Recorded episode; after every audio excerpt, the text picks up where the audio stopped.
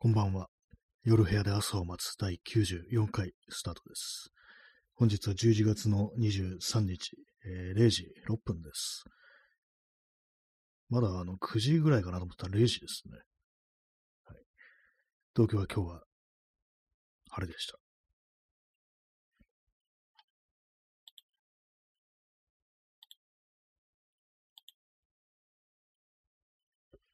最高気温は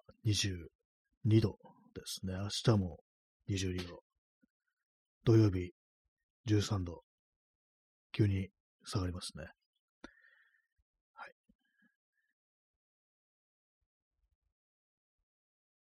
特になんもないですね、今日もね。なんか、最、ここ数日の一週間ぐらいの記憶があんまなくて、特に土曜日、日曜日何してたか全然思い出せないっていう感じなんですけども、なんかおかしいですね。今日も時間がなんか飛んだみたいになってますね。なんで、もう0時なのかなっていう感じですね。はい。というわけでね、あの、今日はこの辺で終わりたいと思います。それでは、さようなら。誰も来ないうちに終わったら面白いですけどもね。はい。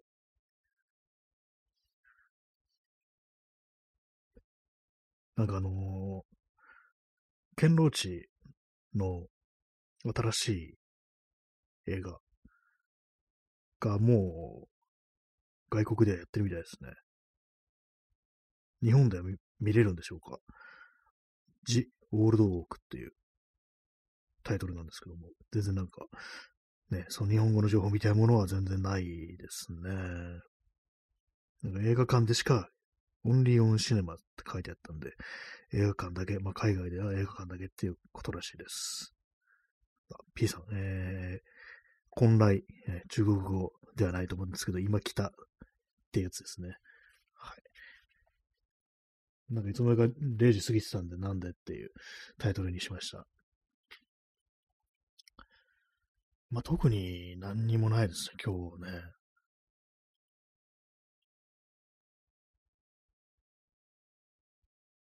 そうですね、何もないですね。何もないのになんでやってるのっていう感じですけども。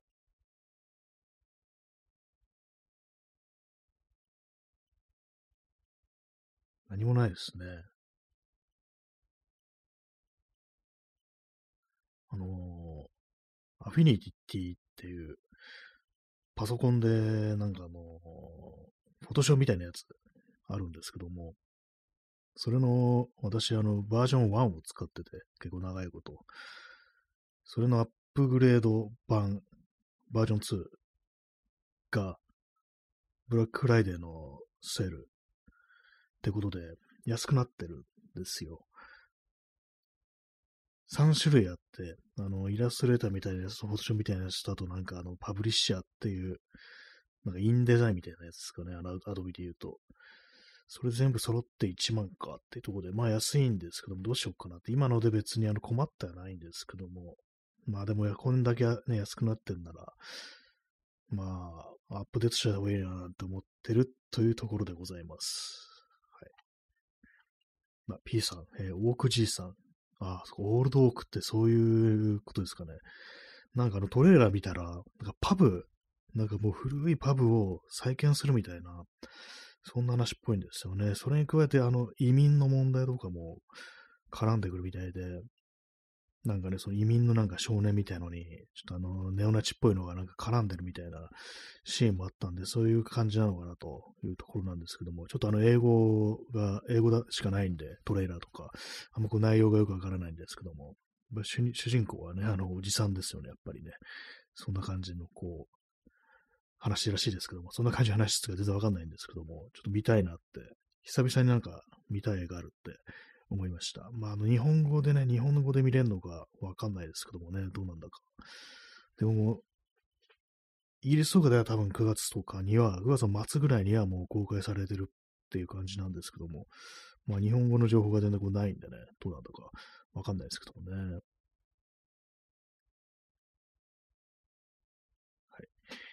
ね、なんかでもちょっと、映画館とか行って見てもいいかななんていう、オンリーオンシネマズというのであればね、そんなことを思いました。映画館とかもう全然行ってないですけどもね。まあ、どうしても映画館で見なきゃいけないっていうような映画ってそんなないですからね、基本的にね。別に家でね、見てても同じだなっていうのがまあ、正直言ってほとんどだなと思います。これは映画館で見てよかったなって思ったのは、ブレードランナー2049ぐらいですかね。それ以外ではね、あんまりこう、別にっていうね、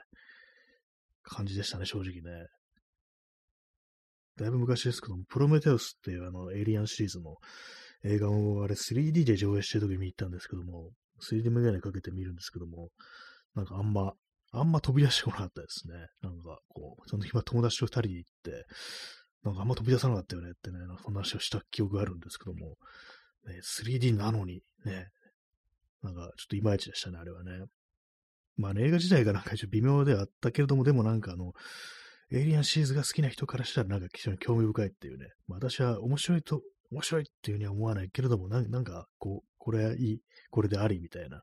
そういう見方をしたんですけども、あんまそのシリーズ知らないでいきなり見に行ってたら、ね、なんじゃこれやってね、感じになりそうですよね。えー、P さん、そういえば昨日パピコした東京狼少女は宮崎泉と藤原宏じゃなくて、プラスピアニカ前田でした。あ、プラスなんですね。藤原宏と宮崎泉と藤原宏加えてピアニカ前田。その人もあれなんですかね、あの、ミュートビートの人なんですかね。パピコ、ね。あの、パピコ、二つに割るアイスです。ね。なんか喉が渇いています、今。パピコでもいいから、なんか口に入れたいみたいな気持ちです。今今日は水もコーヒーも用意してないですね。あの、慌てて、12過ぎて、慌てて始めたっていう感じなんで。耳かきさん出遅れました、ありがとうございます。今日ちょっとあの遅くなって、0時過ぎになっちゃいました。なんかまだ9時ぐらいかなと思ったら12時っていうね、さすがに3時間もずれてると、なんかおかしいんじゃないのって感じしますけども、最近なんか感覚が、時間の感覚がおかしいですね。で、なんか記憶もなんか結構ここ数日、だいぶ曖昧になってるって感じで、先週末何してたかなんか全然覚えて出せないっていう感じですね。はい。P さん、えー、宮崎泉とピアニカ前田で、えー、広志藤原とやったのは別プロジェクト。あ、そういうことですね。藤原宏とは、藤原宏と宮崎泉の、まあ、やつがあると。それとは別に。狼少女、東京狼少女って曲は、そのピアニカ前だと、宮崎泉と、そういうことなんですね。ピアニカもなんか、ああいう音楽で結構使われますよね。レゲエだとか、ブロックステリーだとか、ダブだとかね。なんか使われますよね。この間、あの、ギターの限界に行って、東京の、ね、新宿ペペの島村楽器に行ったんですけども、別にそんな詳しく必要ないんですけども、そしたらピアニカ置いてあるコーナーがあって、大人のピアニカっていう感じで、それはあの、電池を入れると振動するっていう、そっちの大人じゃねえぞって感じですけども、嘘です。それは嘘ですね。それは、ディルドでしょうってね。思う人もいるかもしれないですけども、違うんです。高いんですよ。なんか、4万ぐらいするピアニカで、やっぱり電池を入れると振動するっていうね、それは違いましたね。ピアニカは振動しないです。空気で振動します。で、それで音が出るっていう感じなんですけども。はい。高いなと思いましたね。音違うんですかね、そんな。ピアニカね、この、子供の頃、学校の音楽の授業で使うっていうね、イメージありますけども。電池は使いませんでしたね。あの、息吹けば、ね、こう、音出るっていう感じでしたね、あれね。なんか有名な人いますよね。ピアニカ使い。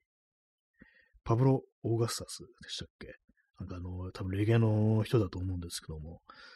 私全然そういう音楽詳しくないですけども、なんかあの、プライマルスクリームの、と共演してたっていうことで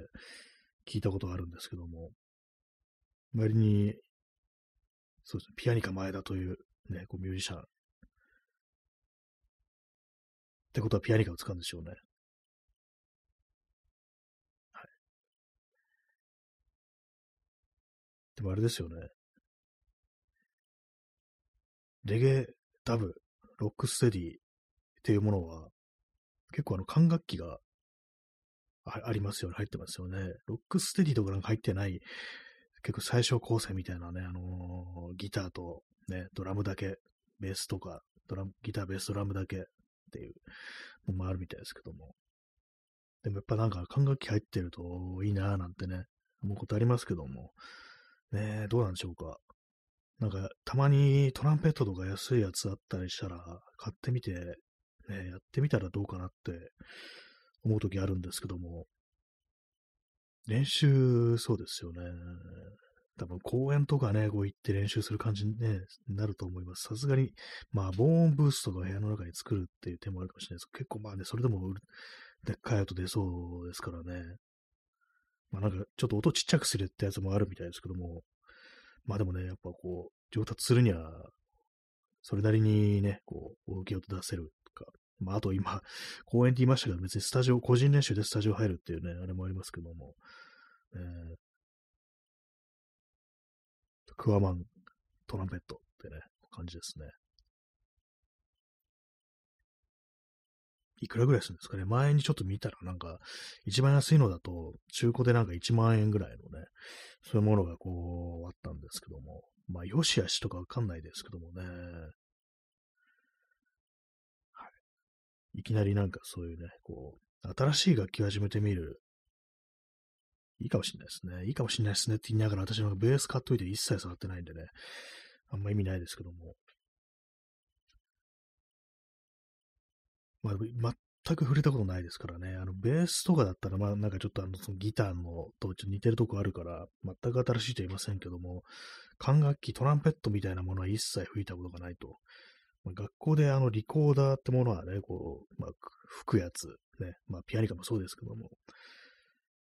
そういうのはね、こう、やりましたけども、あの手のちょっと大きい管楽器、ね、一切触ったこともないんで、やってみたら面白いのかなみたいなね、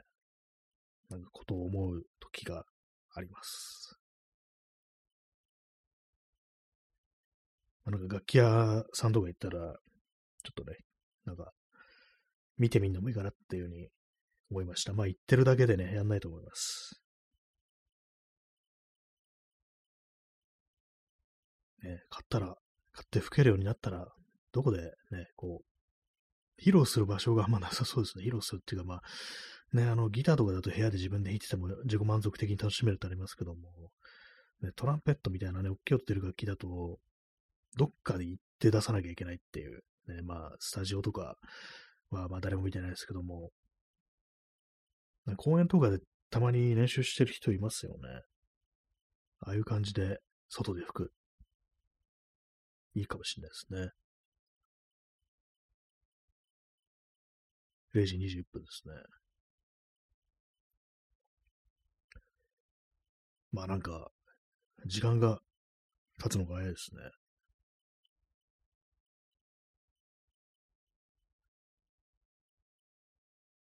なんか話すことないかなって、今思ってるんですけども、ないですね。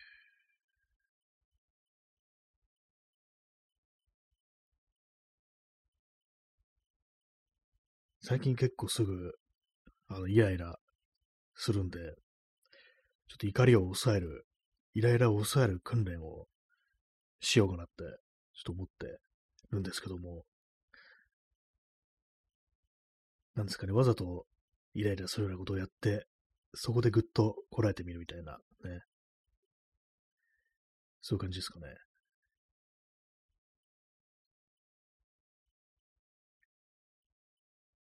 明日は祝日みたいですね。あの、勤労感謝の日でしたっけ？祝日のようです。P さん、アンガーマネージメント。そうですね。いわゆるね、そう言われてますよね。なんかね、6秒我慢すると収まるとかね、なんかそういうのこうありますけども、あの怒りにも多分種類がこうあると思うんですよね。なんか本当、些細なっていうか、ね、こう、我慢できる怒りとできない怒りっていうものがこう、あるような気がこうしますね。まあ、日常を感じるなんかちょっとしたイライラとか6秒とかでね、こういいのかもしんないですけども、えーえー、P さん、勤労できることに感謝、えー、労働は自由にする。ね、勤労感謝の日っていうと、なんかあの、勤労してる人に感謝するっていうね、なんかそんな感じに今まで思ったんですけど、実は、勤労できるね、仕事があることに感謝、みたいなね、そういうことなんですかね。なんかまあその成り立ちとか調べたことないんですけども、労働は自由にするってアウシュビッツですよね、あれね。あの、結構有名なね、あれでしたけども、ね、自由にしなかったんですよね。労働をさせといて、ね、結果、ね、こう、殺されたりだとか、ね、まともに飯も食わせず、労働させて、で、伝染病が蔓延して、ね、そのうちほったから、ほったらかされて死ぬっていうね、殺されなくても、そんなね、感じだったらしいですからね。勤労できることに感謝。ね、まあ仕事があるのはありがたいという考え方もまあわかるにはわかるんですけども、なんかそれを与える側がね、なんかこう仕事を与える側がなんか威張ってるみたいな、なんかそういうね、感じにもこう、なら、なりかねないところがあるんでね、どうも勤労感謝、よくわからない日だなというね、そう思いますね。11月の23っていうね、あの、季節からなんかあの、その、冬とかなんかそういうものに関連するあれかなと思ったんですけどもう、違う日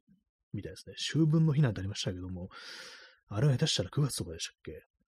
もう季節がわかんないし、時間もわかんないし、先週土日に何してたか覚えてないっていうね、そんな感じです、もはや。全部がもう、わかんないっていうね、こう感じになってますね。何もかも無意味みたいなね、ことを思いながら、こう、日々過ごしていると、些細なことでほんとイライラして爆発しそうになるっていうね、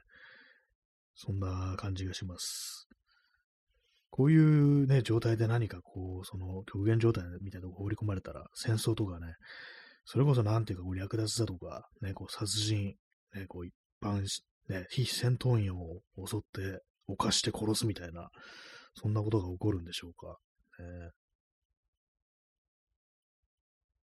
なんか、とんでもない話をしてる気がしますけども、たまに思うのが、あの、ウクライナが侵略されて、で、まあ、の、ロシア兵がウクライナを、兵を捕らえて、で、まあ、処刑とかじゃなくて、あの、虚勢をする、要は、弾をね、切り落とすっていう、押さえつけて、そういうね、事件というか、戦争犯罪ですよね、があったらしいんですけども、そのやられた人は、そのまあ、解放されて、で、また戻ってきて、再びあの戦場にこう言ってるなんていうね、そういうニュースをこう、記事を読んだんですけども、なんかああいうのやった側がどう思って何をしてるんだろうってたまに思うんですよね。そんなことをやってしまった後どうやって生きて、どんな気持ちで生きていくのかっていうね、なんかもう鬼になるしかないみたいな感じなのか、それとも敵だからね、ってことで、割となんかそれ以外で普通に生きてるのか、みたいなね、なんかことをこう、考えるんですけども、でももうね、戦争に参加してるわけですから、もうすでに殺されてるっていうね、戦闘によって死亡してるっていうね、こういう可能性もありますけども、なんか結構ね、考えちゃいますね、そういう。自分が戦争みたいな場所にね、ああいうのとこに放り込まれたらどうなるんだろうっていうね、たまに思いますね。えー、今日は7名の方にお越しいただき、えー、3名の我慢強い方が残ってらっしゃいますけれども、ね、離脱された4名、お前たちを必ず見つけ出して、今、危ないこと言いまし、言いそうになったんで見ませんけども、別に多分ネタですね。7名のうちね、4名が脱落してるって非常になんかあの厳しい、厳しいラジオトークなんですけども、ね、本当ついてこれない人はね、容赦なく置いていきますからっていう、そういう感じのね、放送ですから、まあ、その脱落する人がいるのは仕方ないという感じでね、まあ、これを聞けるのは選ばれた人間だけだとそういうことですよね。は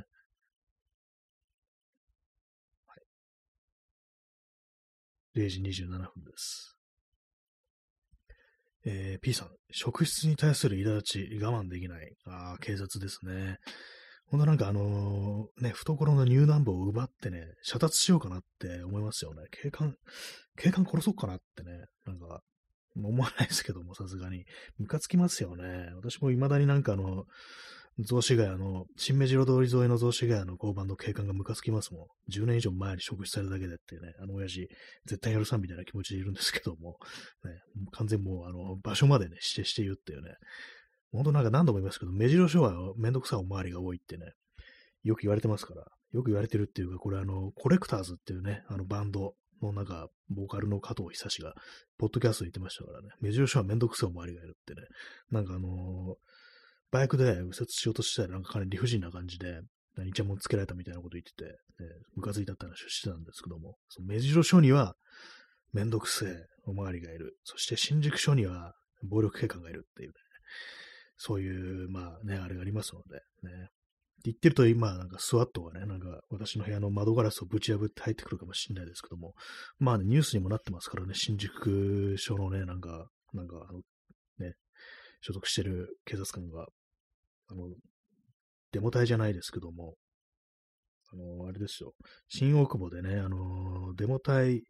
あの、差別的なこと言ってる、ね、あの、日本にいるね、外国人出ていけみたいなこと言ってる連中に、まあ、反対する形で、なんかこうね、いろいろ文句つけに行った人を押さえつけるときに、なんか首にね、なんかね、こう、掴む、喉落しみたいなやつ、あの感じでなんか静止したみたいなね、要はね、それは暴力警官じゃんって感じこうしますけども、ね、まあそういうことです。ね、事実ですからね。はい。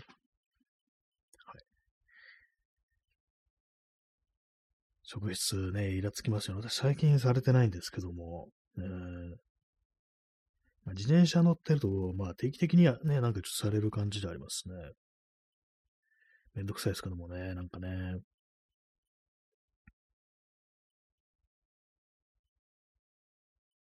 されるときとされないときのなんかね、あの、違い、条件がよくわからないですね。まあ、場所とか、ほんと気分次第とか、まあそういうのもあるのかもしれないですけどもね。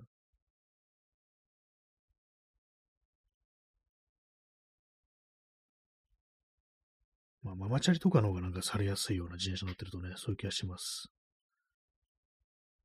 私みたいな、こう、まあ、趣味で乗ってるようなご自転車だと、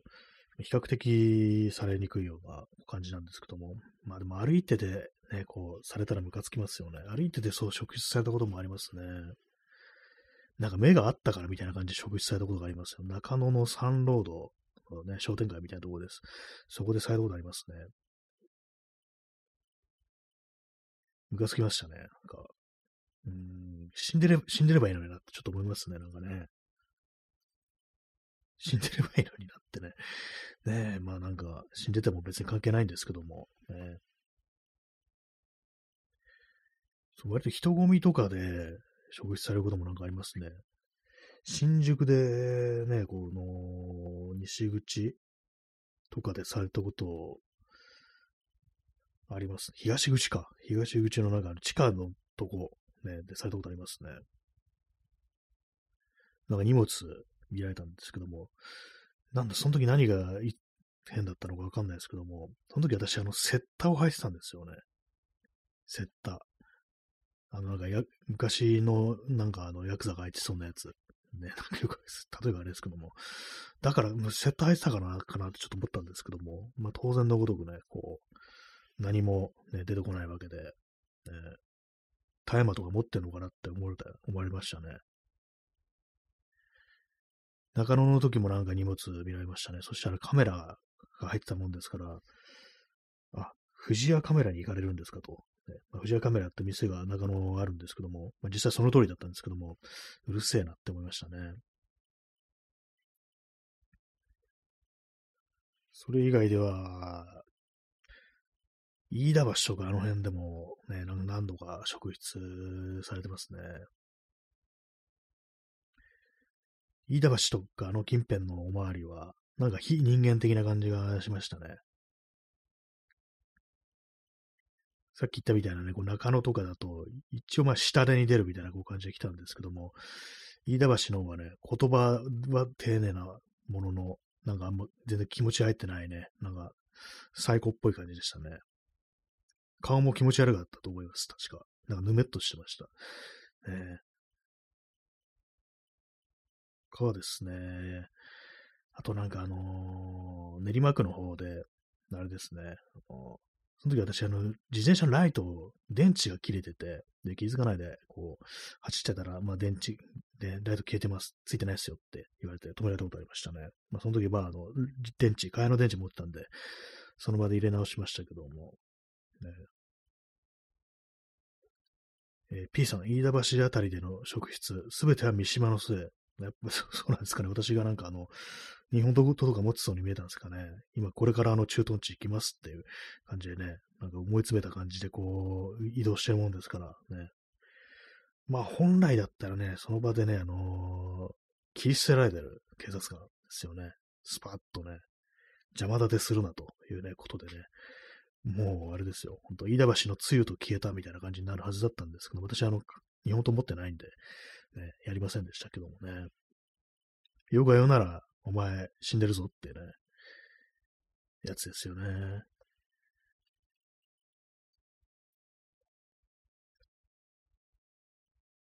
0時33分ですね。喉が渇きましたね、なんかね。また最近水飲んでないですね。ちょっとね、あの、気温下がってくるとね、水飲むのがおろそかになりますね。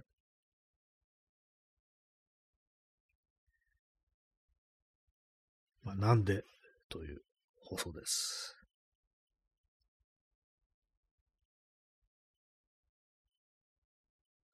まあ、最近は本当なんか、もうイライラしてるか、すごい落ち込んでるか、どっちかですね。無気力か、あるいは、ね。はい。でもなんか考えてみると、この10年ぐらい、全然気分が上がってないような気もしますね。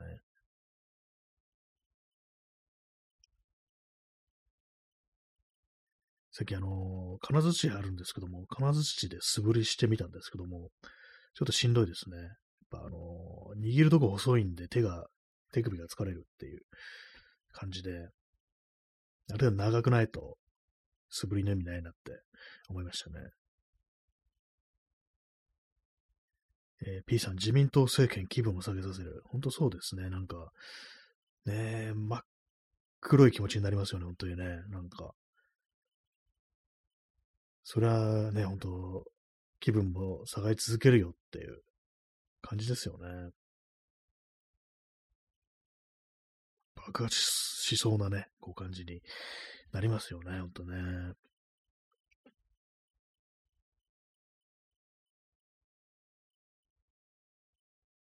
はい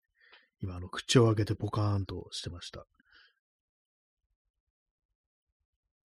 このラジオトークね、顔は映りませんからね。声だけ。ね、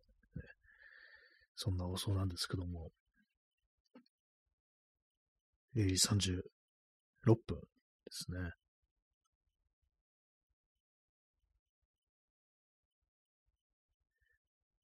28分、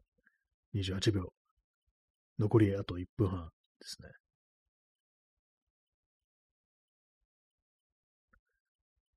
まあ、話すことはもうないです。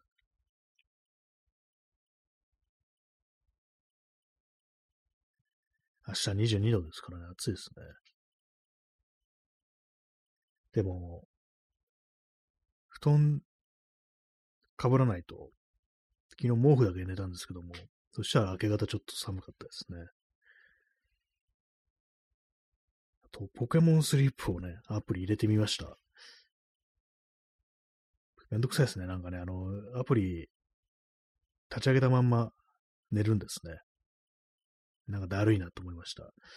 あと、寝てるときいびき返ってるってことが、私、わかりました。ずっとじゃないですけども、そんな大きくはないんですけども、いびきかいてる時間帯があるなって感じで、太りすぎかもしれないですね。やばいですね。いきなり息が止まって死ぬってね、なったりしてってね。まあ、めんどくさいですね、結構ね、あのアプリ。ポケモン好きじゃないしっていうね。なんか似たような違うアプリでもいるかもしれないですね。睡眠測定用だったらね。みかきさん、ポケモンスリップ、だるいですよね。やっぱりそうなんですね。はい。そんな感じで本日はご清聴ありがとうございました。